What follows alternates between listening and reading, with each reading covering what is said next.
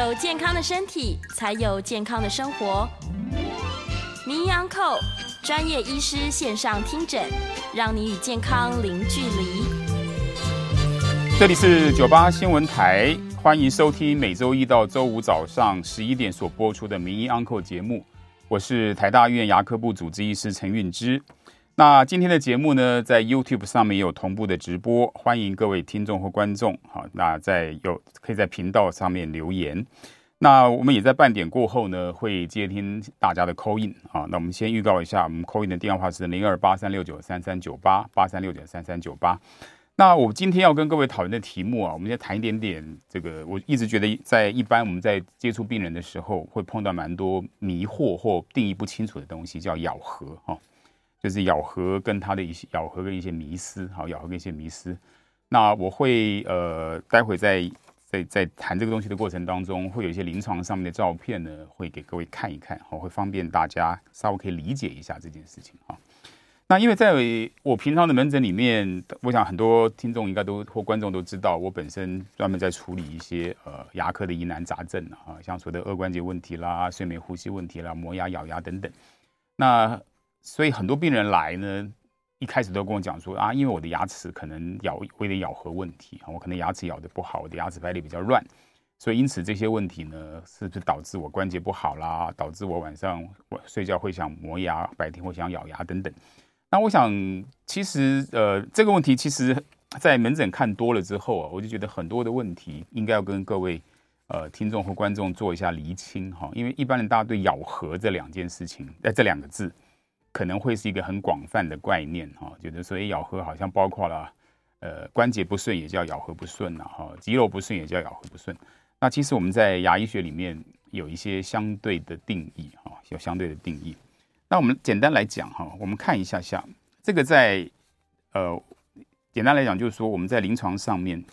对一个牙科医生，我在学校里面教书，我们在荧幕上可以看到。这事实上是牙科医师我们在关心咬合学里面哈，大概就要关心一些呃，这是一些所谓的静态结构的的关系。我们在荧幕上面这个图的最左上角哈，就可以看到有一些牙齿的排列，这叫齿列哈。那有上颚、下颚，那我们我们知道就是呃，如果一个人的完整齿列通通长出来的话呢，应该是有三十二颗牙啊，就是包括智智齿在内的话，所以我们可以把我们的嘴巴分成四个象限：右上、左上、右下、左下。从门牙一路算过去，哈，就是有两颗门牙，一颗犬牙，哦，两颗小臼齿。如果智齿全部长齐，有三颗大臼齿。所以如果齿列长满是八颗。所以这个我们会看到它的侧边的关系，就是从左边的这个图可以看到。然后当然又会牵涉到咬合，因为呃，病人在嘴巴里面要吃东西或怎么样，一个纯粹静态的一个齿列关系，其实是。没有办法完成功能的，所以它需要有一些像肌肉这个东西，哈，是当成它的一些呃下巴收缩的动力。然后呢，呃，牙齿在上颚分别长在上颚跟下颚的骨头里面，所以它需要有个关节，好来当成一个枢纽，好，所以大概简单来讲，如如果一个病人本身吃东西要能够顺利的吃，那我们当然就必须他的齿列要健全，然后他的关节要健康。然后呢，他的肌肉要够力啊。有很多的病人，例如说他的肌肉本身不够力，就会出现一个我们常讲一个东一个问题，叫做咬不动的问题。好，例如说今天一个病人可能一开始吃一顿饭，他可能吃前面五分钟还蛮开心的啊，越吃越累，到后来就不想吃啊。有很多老人家出现所谓的肌少症，哦，就是肌肉越来越少，到了年纪大之后，甚至这个肌少症有可能会发生在咀嚼系统。所以他病人说稍微有一点点韧性的食物，他吃不动，这个是有这样的问题，哈，是有这样的问题，哦，所以就是刚吃还好，越吃越累，或者是食物在某一种硬度以上他吃不了。那这样的这样的症问题，绝大部分其实应该跟牙齿关系应该不大，哦，应该不大，他应该是要要去让下颚收缩的发去呃给他力量的这个肌肉本身有问题，哦，大概可以了解一下这个状态。那我们那然后再我们可以看看这个。右下角哈有看到有一颗牙齿的断面哈，其实我相信呃大部分的听众或观众大概很少有机会会近距离或仔细去端详一颗牙齿。那各位在这个呃画面的右下角哈，这个会看到这个牙齿一个臼齿的长相。那如果说我们本身是一假设我们可以把自己缩得很小很小，跑到牙齿的咬合面上的话，就会看到我们好像是站在一个山谷里面，牙齿最凹的地方像是一个山谷，然后我们把牙齿往两边看，会发现它好像有一个丘陵哈，或者是山峰。所以牙齿本身很重要的它的一个结构的构造，就在这个牙齿本身它的倾斜程度哈，它的这些山峰啊、山谷之间的关系。那每个人一开始，例如说呃九岁十岁哈，这个牙齿开开始萌发出来的时候呢，呃，大概形状都差不多哈，每个人牙齿形状差不多，可是呢。会随，可是慢慢慢，假设你碰到一个，就在临床上面看到一个四十岁、五十岁的病人，他的嘴巴里面的牙齿有些就磨得非常非常的平，哈，有些人呢，到即使到了五十岁、六十岁，他的牙齿本身的形状呢，还跟年轻时候一样，哈，那个角度、角那个各方面的形状都非常好。那这上这个东西就会牵涉到后天很多条件的要求，啊，例如说，呃，这个病人他饮食的习惯，啊，是不是喜欢吃一些比较纤维性高？哦，比较粗糙的食物，或者是像现代社会很多人不喜欢咀嚼，哦，都喜欢吃一些软食啊，像什么布丁啊、奶酪啊、优格这种东西。然后事实上，除了这些食物的影响以外，哦，还有一个很大很大的关键点，就是牙齿它的前牙之间的关系。这个我们后面会稍微提一下这件事情。那接下来呢，我们来看一下下，这是呃，在美国呃，在大概呃。应该是在一九六几年时代哈，那那个时候呢，就是我们在做一些呃模，各位可以看到这是一个呃当初在实验的设计哈，我想很很复杂部部分我们就不看哈，它就基本上呢，它是把这个在呃机器上面记录出来的病人本身的运动方式哈，然后它记录出来之后呢，它把记录出来的东西呢去做一个。在在这个所谓的机械手背上面哈，去做一个模拟。那我们现在可以看到，在这个实际上记录出来的状态哈，就是这个病人本身他实际的咀嚼运动的行为，我们把它记录出来之后呢，然后根据它的模型放在一个呃机械手背上面去模拟它呈现出来实际吃东西的样子。所以在咀嚼食物的时候，很重要的关键就可以看得出来，在这影像上面哦，当食物夹在牙齿中间，然后我们嘴巴闭合的时候呢。食物夹在牙齿中间，可以被它挤碎，哈，可以被它挤碎。那很重要的东西就在于说，呃，这些牙齿我们在闭合回来的时候，好，例如说这个食物本身呢，它如果是一个呃纤维性高的，好，或者是比较脆的，那基本上我们在吃这些东西的时候呢，我们呈现出来的咀嚼的行为，哈，会不太一样，哈，会不太一样。像纤维性高的东西，啊，像一些这个，呃。青菜啊、梗啊这种之类之类的这样的东西，我们常常需要比较多哦，咬下去之后呢，还要一点点左右方向去研磨它的这样的能力。那如果是肉类啦这些食物，基本上比较不需要咀嚼的部分，就不需要那么多侧向的运动。所以就各位就可以看得到，这个牙齿本身，我们前面提到它有一些突突的、凹凹的这些地方，所以食物本身好，它即使它是上下这样子呃去碾碎这样咬紧去碾碎这样的食物的时候。那这个食物本身，在这个呃上下凹凸不同的牙齿形态中间，它就可以被磨碎，好，可以被磨碎。那所以也就是说，纯粹我们现在我们在研究咬合学，基本上除了牙齿本身的这些形呃，例如说形态，然后这牙齿长在骨头里面的位置，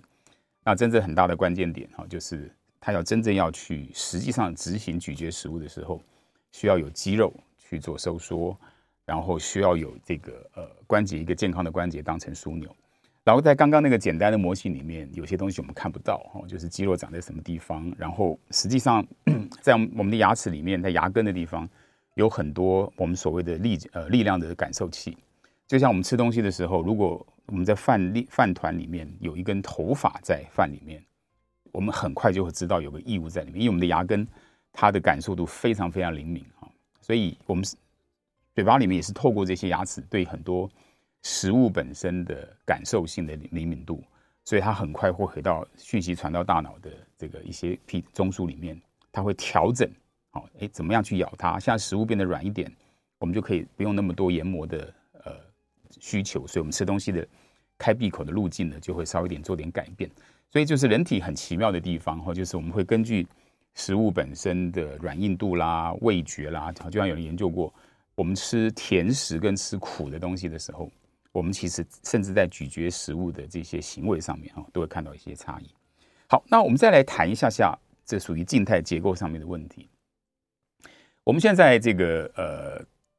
图形上中间，各位可以看到有四个画出来的牙这个牙齿模型哈。那这是基本上我们对于一个人的齿列排列有一个最根本的呃分类方式哈。那这个东西我们先讲一个我们平常大家比较熟悉的一种说法，各位应该听过一个东西，有一种病人他的咬合关系叫做后倒，有听过吧？哈，就是所谓的底包天，就是下颚明显比上颚来的大的很多。那有些病人是反过来呢，他的下颚比上颚小的非常多。所以在牙科里面，我们去评估、去分类一个人咬合关系，最根本的事情就是看从我们从病人的侧面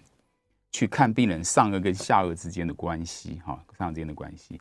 那我们在这个图形的，在它的左上，对不起，好，在在左上呢，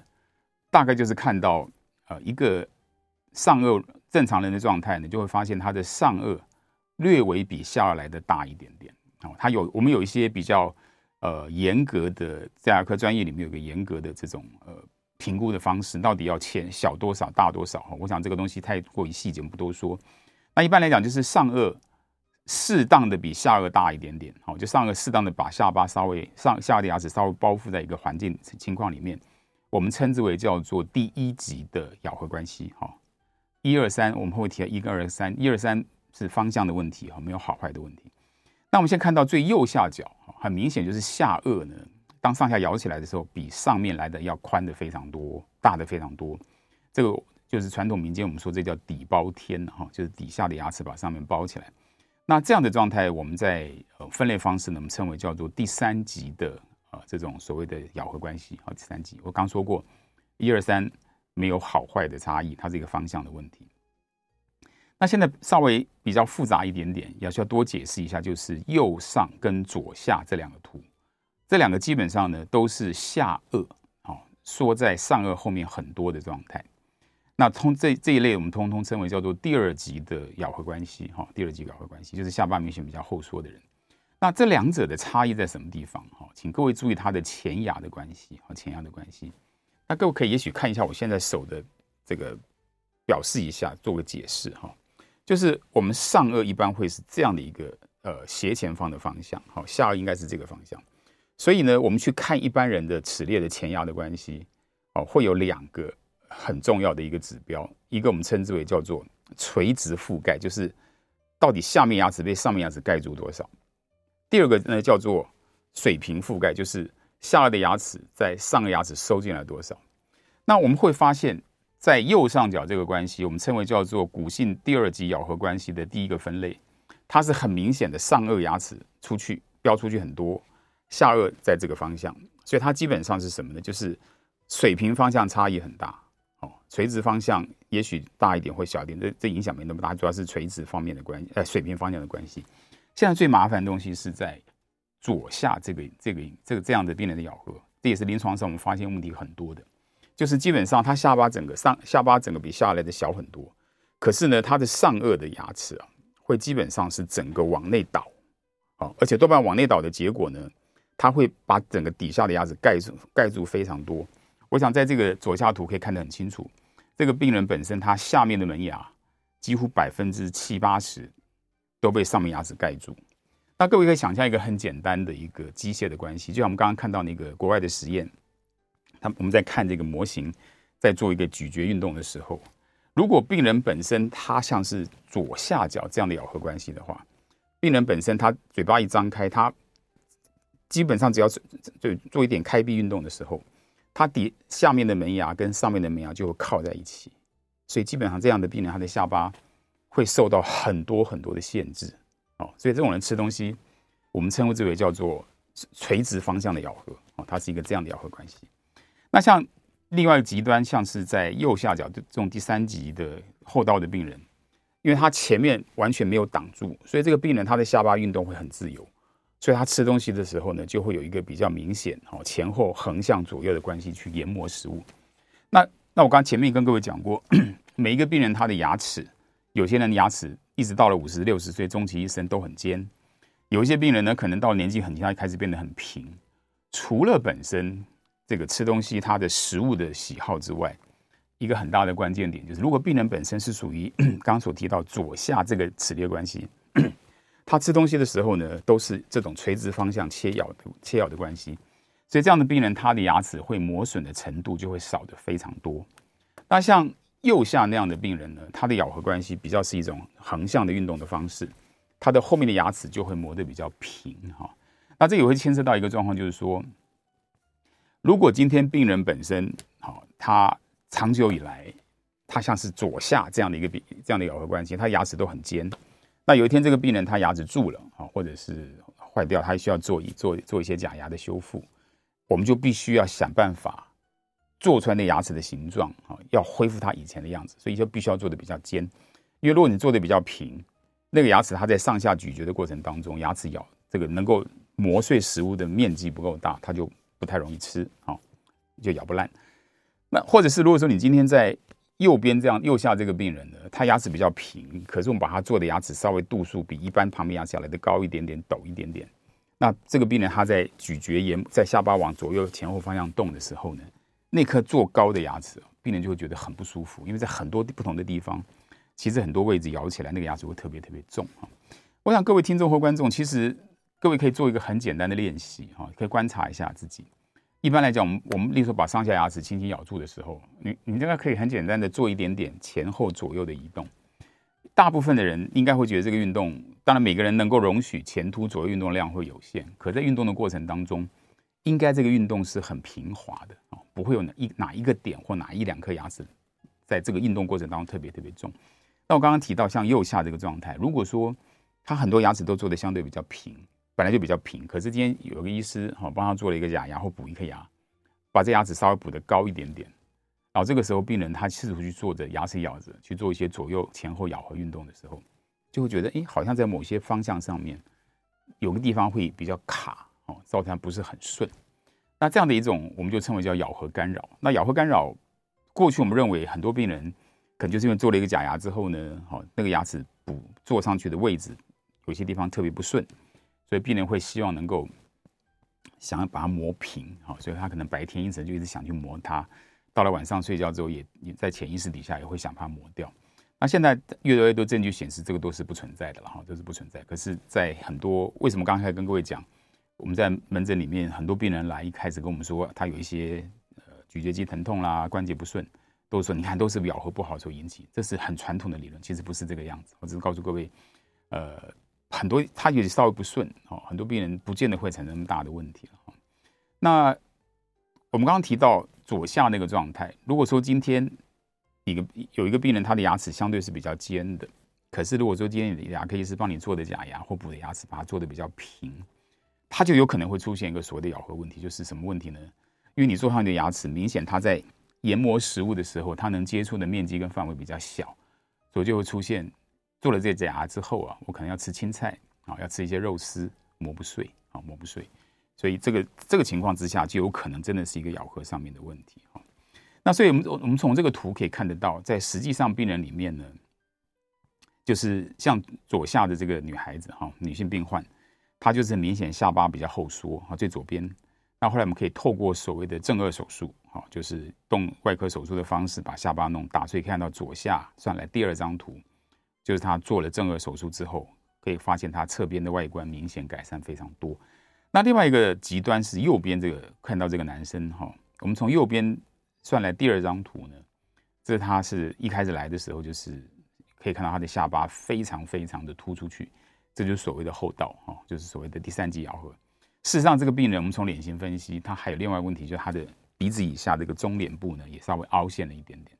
所以事实上，后来我们医院的口腔外科跟矫正科的同仁呢，就帮他做了正颌手术啊，他就把上颚稍微拉出来一点点，啊，也把下颚退回去一点点啊，就可以让他的脸型变得比较好看，然后咬合也变得比较好。那事实上，我们顺便提一下下，以左下的那个那个女生的例子，哈，像很多下巴小的病人。事实上，呃，他下巴会变小，其实有很多的原因哈，可能是遗传，有可能是小时候受伤，下巴这个发育受限，也可能是所谓的颞颌关节问题造成下巴受限。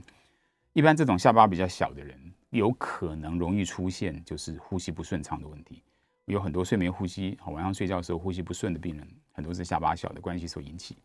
好，所以这些病人如果做了这些正颌手术之后呢，就会变得呼吸变得比较顺畅一点点。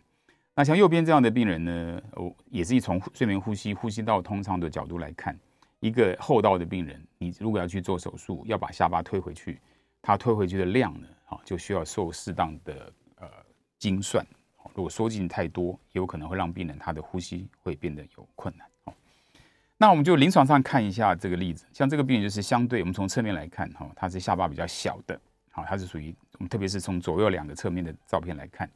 然后是属于第二级的这个咬合关系，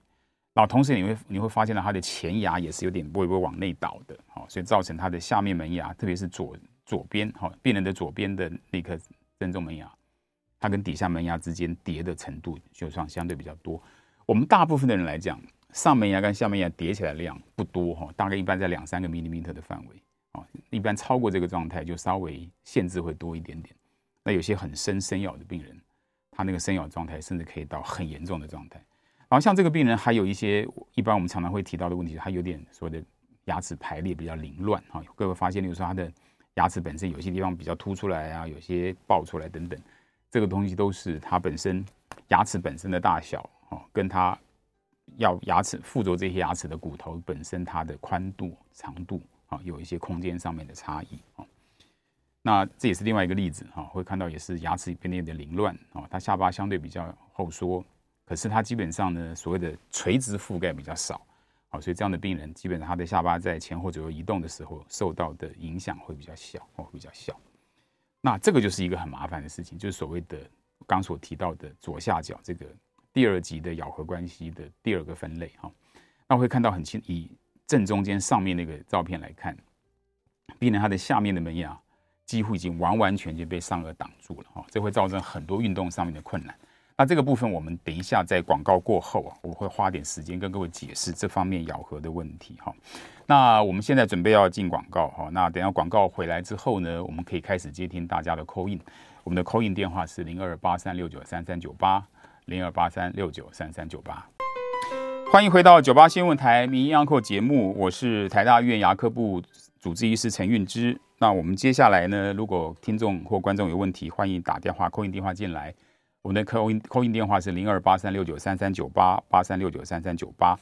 那我们今天跟各位谈的问题，就是跟所谓的牙科的咬合学相关的事哈。那我想我们再把这个 PowerPoint 放出来啊。哎，有有人 call in 吗？好，来线上有林先生，是你好，哎是，先生你好，你好你好，呃，我请教你是。哎，牙齿已经摇摆摇摆了，嗯，那是是是不是能够直接拔掉，然后再做的那个假牙？植牙？哎，好，植牙是是是是是，好的，谢谢。呃，牙齿磨耗，哎，会会移动哈，会摇动，这这个东西当然就是要看有几个因素了哈。我想一般来讲，最常见到的状况就是因为牙齿清洁不够，所以它造成呃牙周病发炎啊，受损发炎，然后发炎造成。牙周周边的骨头被发炎的这些病理过程把它破坏掉、消失掉，所以你可以想，就是牙齿本身它的地基不稳啊。那一般来讲，这个时候就是要看啊，如果它本身的地基还维持的没有很糟，那这个时候如果能够把发炎控制住，然后它的牙齿就动摇度可以下降，有时候不见得一定需要拔掉它。好，所以我想这个东西要要要让医师去评估。我们临床上的做法就是如此。我们要看，如果病人本身很清楚啊，第一个 X 光片一看，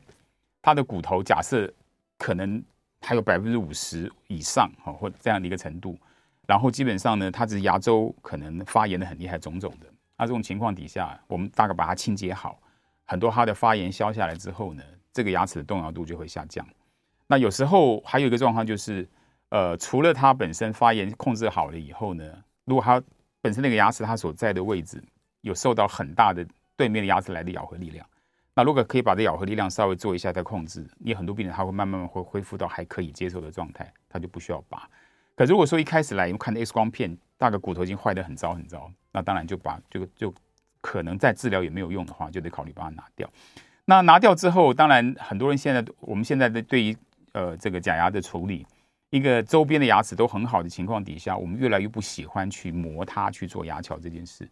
那植牙当然是一个可行的办法，可这时候就需要注意几件事。如果这个病人就你牙齿拔掉的原因是因为呃牙周病很厉害或者感染很厉害，那一个很重要一个东西就是要把这些感染控制到很好，不然的话植牙下去还是有失败的风险。然后再来呢，就是很多牙齿破坏掉很牙周动摇很厉害的这样的一个牙齿。它可能拔掉之后，剩下的骨头不会很多。那之后再植牙就要考虑是不是需要去做一些补骨头，或做另外的手术，把骨头变高变长这样一个问题。好，好，那那个我们来看，在在还没有下一个 coin 之前，我们继续往下看哈。我刚跟各位在广告前，我跟各位提过，呃，对于这种所谓的第二级的咬合关系，然后门牙很深咬的这样一个病人哦。其实在临床上面，其实呃，我觉得是牙科医师来讲，我们最不喜欢碰到的状态，因为各位可以想象哈，假设你有一个齿列长得这个样子，那病人你每次嘴巴一闭到刚刚碰到前面的牙齿，他就马上把你引导整个会下巴就缩在后面，就会咬到呃你你牙齿后面咬到的地方，所以这样的咬合关系，病人本身他的咬合自由度会非常的受到限制。那我最近甚至有碰过一两个这样的病人，就是年纪比较大的长辈，然后他中风了哈。那中风过之后呢，大各位知道一件事情，就是很多人他中风之后，他这神经肌肉的控制变得比较差，变得比较差。所以，我那个就他们家属拜麻烦我去看看这个病人，他抱怨的问题，其实各位听起来可能觉得很很很很很罕见啊，就是他说这个这个病人呢，他现在中风之后啊，只要每次讲话。会吃东西，他前面牙齿就一直撞。其实原因很简单，就是因为这样的齿列的关系，他的下巴每次要咬回来的时候，会被他前面的牙齿高度限缩在一个特定的运动范围。所以这样的病人，他需要一个很好的神经肌肉控制。那他现在中风完之后呢，他的神经肌肉控制的不好，所以呢，就会出现他要咬下来的时候，一直没有办法控制他，很乖乖的可以把下巴收回来。去做去做这样的一种咬合，所以我是觉得目前在临床上面，如果真的有人要问我哦，有没有什么样的牙齿的关系最好要去做矫正的话，我是一般来讲，我是蛮觉得对这种下巴当前面门牙锁的特别厉害的 case，我会建议其实做矫正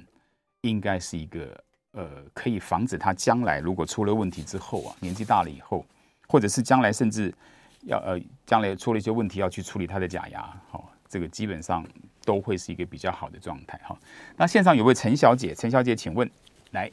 哎，陈医师，哎，你好，请教一下，呃，之前我有那个咬合的问题，然后医生有做咬合板，那咬合板呢戴了一阵子以后呢，如果感觉有呃改善，嗯哼，戴。可是后来又突发的时候，是不是咬合板还要再重做？你的所谓咬合问题是什么？这就是我我已经要来谈的这个题目就在这里。因为对牙科来说，咬合我们是比较强调是牙齿本身的问题。可是我相信很多病人或者在坊间把所有的咀嚼系统的不舒服，包括什么关节不好啦、肌肉痛，通通称为咬合问题。我想请问你的咬合问题可以稍微讲得更仔细一点吗？呃，医生当初是说颞颌关节。OK。OK，啊、呃，对，就是早上起床的时候，突然那个嘴巴、嗯、会卡住，对，卡住，嗯、然后不大能吃东西。是是是是是。对，所以大致上这样子。那我的问题是，他是呃，一旦做了咬合板以后，就是要每天戴戴永久吗？要不然一阵子如果没戴的话，是不是又要再重新做一个？好，谢谢。好，呃。我我想，如果是这种早上起来嘴不打嘴巴不太容易打开去戴咬合板这样的 case 啊，那我想我大概可以猜得到了，多半是他的关节内部的一些呃软骨有点移位，所以晚上睡觉的时候，如果说呃你有出现一些磨牙那个方面，在这个动作里面，我们的关节会在这种不受控的运动底下容易受伤，所以有时候戴个咬合板，把你下巴稍微定在某一个位置，一段时间之后，关节在不太受伤的情况底下，它慢慢慢关节会复原修复到一个程度。所以这种情况之下，我我一我其实并不喜欢让病人一直长期带着这个东西，我就会跟病人讲，那你试试看嘛。那如果一开始比较密集出问题的时候，你可能就是呃比较密集的戴啊。当你问题受到比较好的控制的时候，你可以试试慢慢慢慢的啊有计划性的把它拿掉啊。那如果说你慢慢发现它比较没有什么问题的时候，你就就拿掉它没关系啊。那如果说等到将来再有问题的时候，现在就是要看，因为你要要知道我们的牙齿。本身那个呃，它在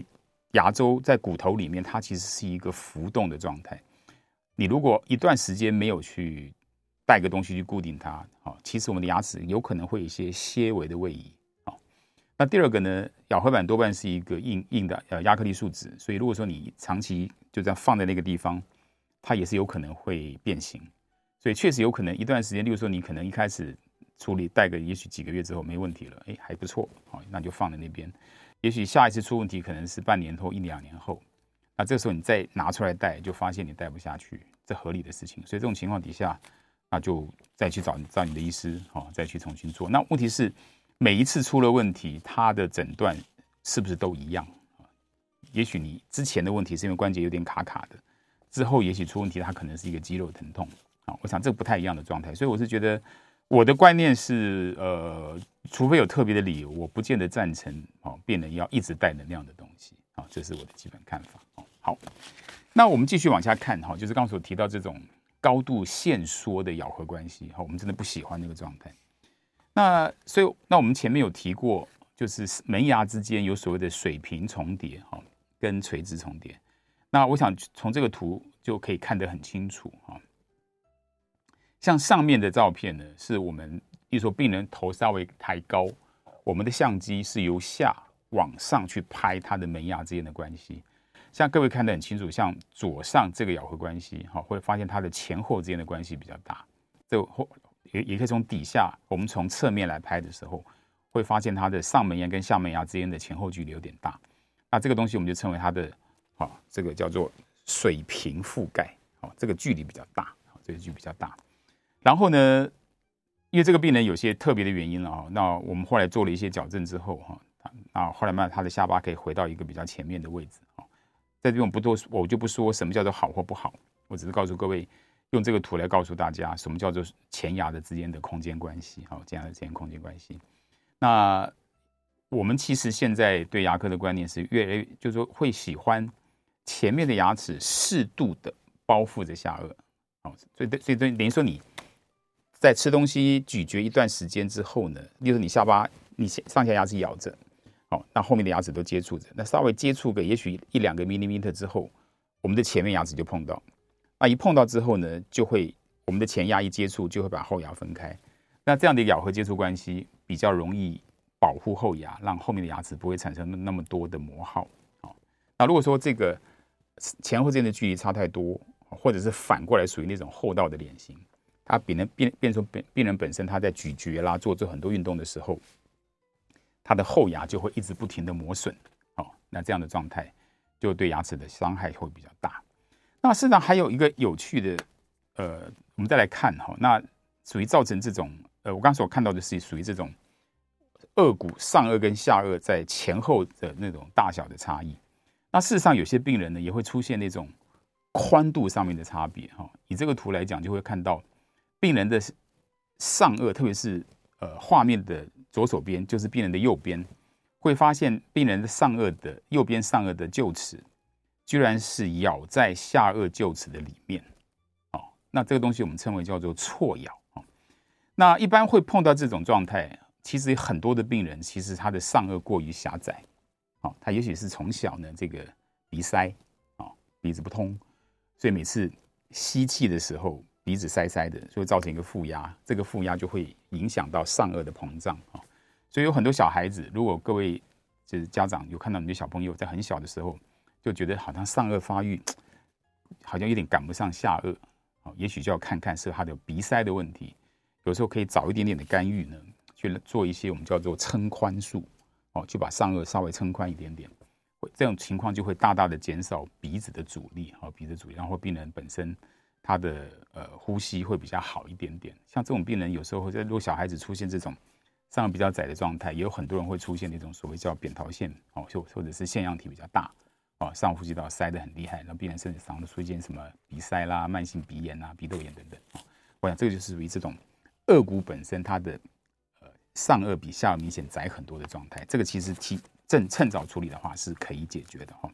好，那我们现在呢，要还是要进一下广告哈。那我们先休息一下，广告过后，我们还是欢迎各位呃听众或观众呢，就打 call in 或者是在网络上面询问相关的问题。哈，我想不光只是呃齿列的问题，我想对一般牙科问题，欢迎大家 call in 进来零二八三六九三三九八八三六九三三九八。欢迎回到九八新闻台民医安扣节目，我是台大院牙科部主治医师陈运之。那接下来我们还是继续接听大家的 call in 电话，好，欢迎有问题打电话进来零二八三六九三三九八。那还没电话进来之前呢，我们继续往下谈哈。就刚刚有所看到的那个影像是，当病人他的上颚比下颚窄的时候，会有一些状态。好，那我们再继续看一下。好，那，呃，对不起，好，我们先进到这里来好了。其实关于牙齿磨耗这件事情哦，其实很有趣哈。就是以前在呃澳洲，好，大概在五十年前吧，哈，那有一个这个矫正的专家，也是一个矫正科医，呃，一个人类学家，哈，也是矫正科医师。他们曾经就是针对澳洲的土著跟白人，哦，他们的齿列去做研究。各位可以看得很清楚，就是一般土著的牙齿，因为他们本身的食物比较粗糙，所以会出现牙齿非常平的状态啊。而且一般这种比较平的，常常有咀嚼的病人呢，你会发现他的前牙跟上面的门牙哈，基本上接近是一个类似厚道的状态哈。所以，所以很多人就会提到，当牙齿的水平重叠变大，下巴变小，其实很有可能也是我们现代人因为不不再这么多的咀嚼哈，下巴没有足到达到足够的训练，造成发育受限的关系。那我们现在接听 call in 哦，那郑先生，请问你的问题是什么？哎，是是，医生你好啊！哎，你好，我现在是牙齿吃东西张开的时候，右下半部那边会微痛。嗯哼。那我去看过牙那个牙齿的，他是说应该可能是那边的下颚关节这边。嗯哼，嗯哼，嗯哼，好像说是磨牙吧。嗯哼，嗯哼，好，那我也没办法清楚。但是有现在最大一个问题是，我按左边的脸颊，嗯，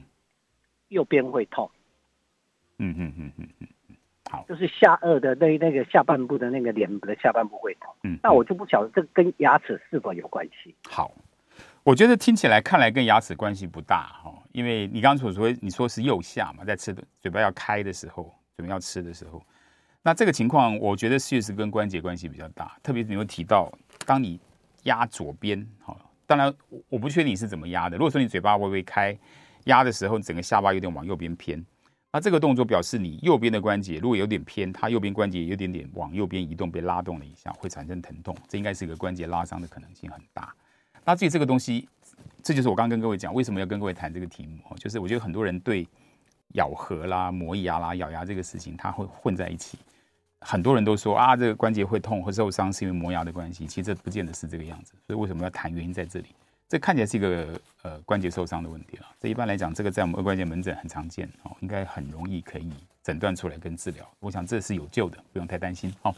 来，王先生在线上吗？哎，我在。你来，请问有什么问题？我想请教一下，是如果那个牙齿啊在松动的时候，嗯，就是有蛀牙嘛，嗯嗯嗯，那可以装假牙吗？我不想拔掉。哦，好。其实很多人都不想拔牙，我可以告诉各位，我们大部分的牙科医师，我们也不喜欢拔牙哈。那什么样的状况可以留哈？什么状况非拔不可？其实还有一系列的有些条件的要求。第一个蛀牙一定要把想办法要把蛀牙的组织要挖干净啊，不然因为蛀牙里面组织里面有很多的一些呃会破坏牙齿构造的细菌。那如果说我们不把它清干净的话呢，即使你做个假牙把它套起来，它会在里面一路会再蛀下去，会把你牙齿蛀蛀空掉。所以简单一个概念就是，如果把这些蛀掉的东西通通挖干净了以后，这个牙齿还剩下多少东西？它如果剩下来的构造还不错，还够强到可以担任担担当一颗牙齿的桥墩，好，能够承受它的力量。那当然我们就不要把它。那也许只是它，如果是它是轻微的蛀，还没有蛀到神经。我们基本上就把它挖干净，啊，甚至连就是假牙补起来，牙齿补起来，甚至连假牙都不见得需要做。那如果说今天牙齿还没到神经，可是它已经蛀到整个牙齿构造差的很多，那补起来效果没那么好，那就做假牙嘛。那现在比较麻烦的事情是，如果它已经蛀到神经里面，已经痛过，那整个根管里面一旦痛过，有一个感染的一个现象在里面，那就必须要把感染的根管清得干干净净之后封起来，再把它套套起来，就是所谓的根管治疗啊。我还是强调一下，这个跟王医生说，就是我们一般来讲，我们受过正统牙科教育的医师，我们其实没有像各位想着我们那么喜欢拔牙，其实没有哦。那在能够救的情况底下就要救，可是救不了的情况底下，我们也没有办法硬留啊。来，这个黄先生在线上吗？哎，你好。哎，你好。哎，我请教一下。是。我这一两年哦，这一年多，将近两年。嗯。我的左边牙齿哈。嗯。左边牙齿只有只有一颗坏掉，但是有装了假牙。嗯哼。是固定的假牙嘛？哈，还是活动假牙？固定。固定。哎，OK，好好。固定。那我的牙齿，整颗牙齿我只有有四颗装了假牙，其他都是好的。OK。那我请问一下，嗯，这一年多我这个，因为我大概有习惯性吃东西都在左边咬比较多。嗯哼。那我这一年多发觉到，我现在吃东西不是吃很硬的哦，嗯，只要吃东西，我左边这一边的牙齿咬起来就会。